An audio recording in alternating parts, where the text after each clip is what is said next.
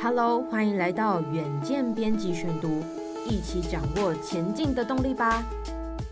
各位听众朋友，大家好，欢迎来到今天的编辑选读。今天录音的时间是九月十五号，就在今天早上，美国参议院外交委员刚以十七票同意、五票反对通过二零二二台湾政策法。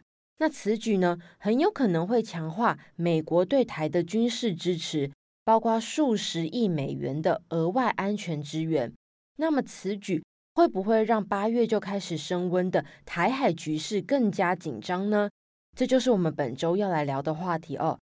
而远见呢也做了一份民意调查，有超过六成的民众担心两岸会开战，因此在这边预告九月二十和九月二十二号。我们邀请到了美国德州山姆休斯顿州立大学的政治系翁履中副教授来帮我们剖析两岸是否会迈入新台海危机，以及十月中即将登场的中共二十大，我们可以观察哪几个面向，以及对台的影响是什么，将有相当精辟的解析，敬请各位听众准时收听。那就回到今天的编辑选读，今天要为大家选读的文章是。不止政治鱼断生路，石化机械也赚不到 easy money。美国众议院议长裴洛西访台，引发中国大动作经济制裁，许多台商都在担忧，究竟下一个会是谁？过去赚 easy money，也就是快钱的时代，真的回不去了吗？远见的记者王玉祥，也就是本篇的撰稿记者，他采访屏东县佳冬一带的五仔鱼养殖户。聊起中国六月的石斑鱼禁令，都忧心忡忡。为什么呢？那就欢迎收听接下来的文章。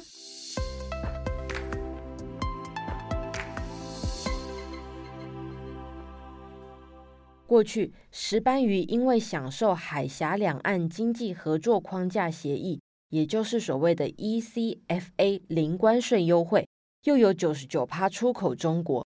导致政治上一风吹草动，就被率先抓出来开刀制裁，被外界戏称为“政治鱼”。近年，许多石斑养殖户生怕再被修理，又看上五仔鱼经济价值，于是大量转去养五仔鱼。二零一七至二零二一年间，五仔鱼在池放养量大幅增长六十六 percent，新放养量成长二十七 percent。没想到，如今五仔鱼也面临相同的处境。一位鱼产加工业者直言了，他们现在最怕的就是五仔鱼成为第二只石斑鱼。原因是因为这些快速飙升的五仔鱼最大出口地同样是中国，占出口总额高达九十九 percent。一旦被禁，这上千上万吨的五仔鱼以及石斑鱼。究竟该去哪里？养殖业者顿时陷入沉默，因为石斑、五仔主要是华人在吃的，一时半刻呢不可能找到堪比中国规模更大的外销市场，内销市场呢也杯水车薪，只能靠政策短暂支持。更害怕的是，五仔鱼和石斑鱼是台湾海水养殖业两大重要鱼种，一旦生路被断。会是关乎整个产业存续的危机。一位养殖业者就指出了：一来，如果五仔、石斑鱼价格大跌，又转内销，势必连带冲击其他鱼种的售价；二来，这背后不单影响上千家的养殖户，而是从上游鱼卵、鱼苗到下游运搬船，整条产业链都会遭殃。背后更代表无数就业人口和家庭会受害。现在业界都在积极的商讨如何改善药检把关，试图重新打开两岸销路，重返曾经美好光辉的年代。只是真的回得去吗？中经院 WTO 及 RTA 中心副研究员李纯不讳言就说道：“他觉得黄金期已经过了，台商再也没有办法回到过去赚 easy money 的年代。”在美国众议院议长裴洛西访台后。除了中国大动作的耀武扬威，禁止台湾农产以及食品进口，背后恐怕更代表未来十年美中两大强权走向对峙，贸易秩序破坏，台湾处境也会更为艰难。这代表将来大家会比谁的拳头大，变成以实力为基础的经贸秩序，这对中小型国家都非常的不好，不止台湾哦。台大公共经济研究中心主任樊家忠也坦言，对中国来说，不可能放任美国踩台湾议题的红线，于是便以大规模的军演、经济制裁反制，导致台商沦为两强对抗风险下的海啸第一排。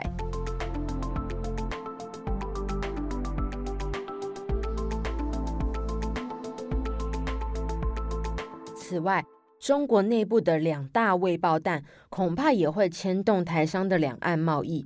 樊家忠分析了：其一，现在中国正面临经济下行、负债过高的金融风险，很可能重演日本一九九零年代泡沫破灭后的经济衰退；其二，中国政局明争暗斗，政治风险也相当高，无论哪种风险爆发，都将冲击两岸贸易台商。但危机没有那么快来。樊家忠认为，在中共解决金融、政治两大风险前，理应不会有太大动作。起码在中共二十大代表选举落幕前，还有缓冲时间。李淳则认为，将来中国可能减少面临经济谋略，并加强负面谋略的制裁。所以，台湾的当务之急是在下一波危机到来前，盘点产业集中度。供应链风险的高低，并启动转型。李淳认为，要评估产业风险高低，可从集中度和供应链角色来检视。好比说，虽然台湾出口中国第一大货物是半导体产品，占总出口比重超过五十 percent，但因为竞争力强、取代性低，反倒是中国依赖台湾，不敢随意制裁。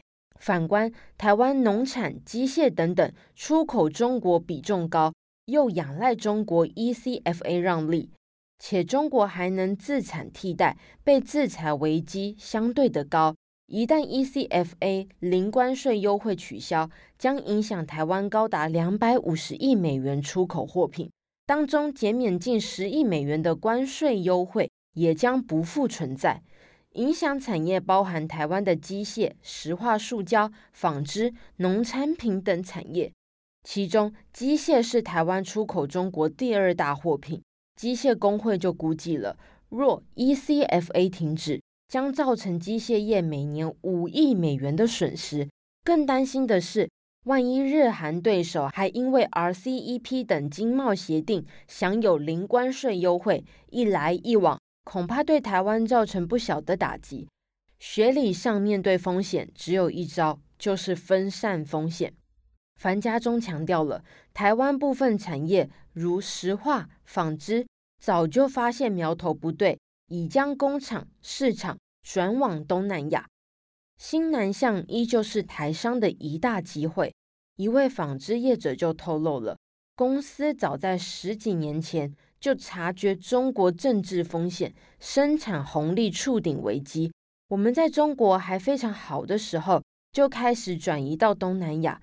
当时呢，他们被笑笨、笑傻，内部也争论不休，甚至牺牲不少利润。但是业者就强调了，提早转向至少还有试错空间。若拖到危急生存时才一窝蜂的出走，就太慢了。台湾机械业也在积极转型中。机械工会理事长魏灿文坦言，早年台湾机械业也过度依赖中国市场，加上又有 ECFA 的优惠，导致业者呢并没有积极的分散市场。不过，令人意外的是，今年前六月，机械业转型已经初见成果，第一大出口市场转向美国，占比达二十六点四 percent，年增四十二点三 percent。中国市场则退居第二。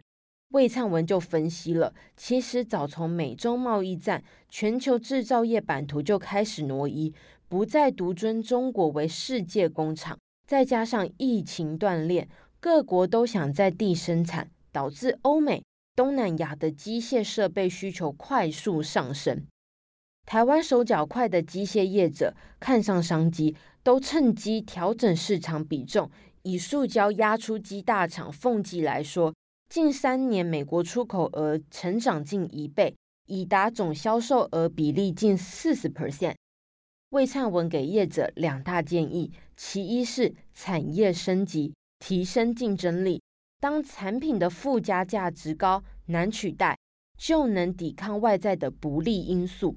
其二是培养外语人才，分散市场，务必趁现在商机转向，抓住新市场商机。针对部分转型困难的中小业者，李淳就建议了，政府应该多和产业沟通，辅导转型。那么，台湾的下一步该怎么走呢？现在台湾走在美中间的钢索，看似被逼入窘境。不过，专家反倒认为喽，危机就是转机。尤其裴洛西访台后，有望替台湾创造国际化新机会。樊家忠就指出了，这次美国透过裴洛西访台开了第一枪，其实背后隐含带头作用。其他国家官员会跟进来访，进而促进更多双边经贸合作。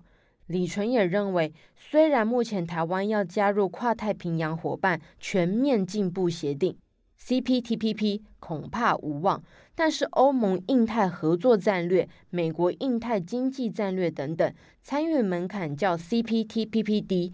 同时，台湾又具备丰富新南向的经验，有望产生合作机会。李纯就说了：“我们要自己创造条件，不能消极的等人来邀请我们。”樊家忠则语重心长的说：“这次的教训是，政治风险确实存在，未来分散供应链、市场，降低风险，已经成了所有台湾企业的必修课。”以上就是今天的编辑选读。如果你喜欢原件 On Air，欢迎赞助或是留言给我们。如果想了解更多文章内容，也欢迎参考资讯栏的连接。最后，请大家每周锁定我们，陪你轻松聊财经、产业、国际大小事。下次再见，拜拜。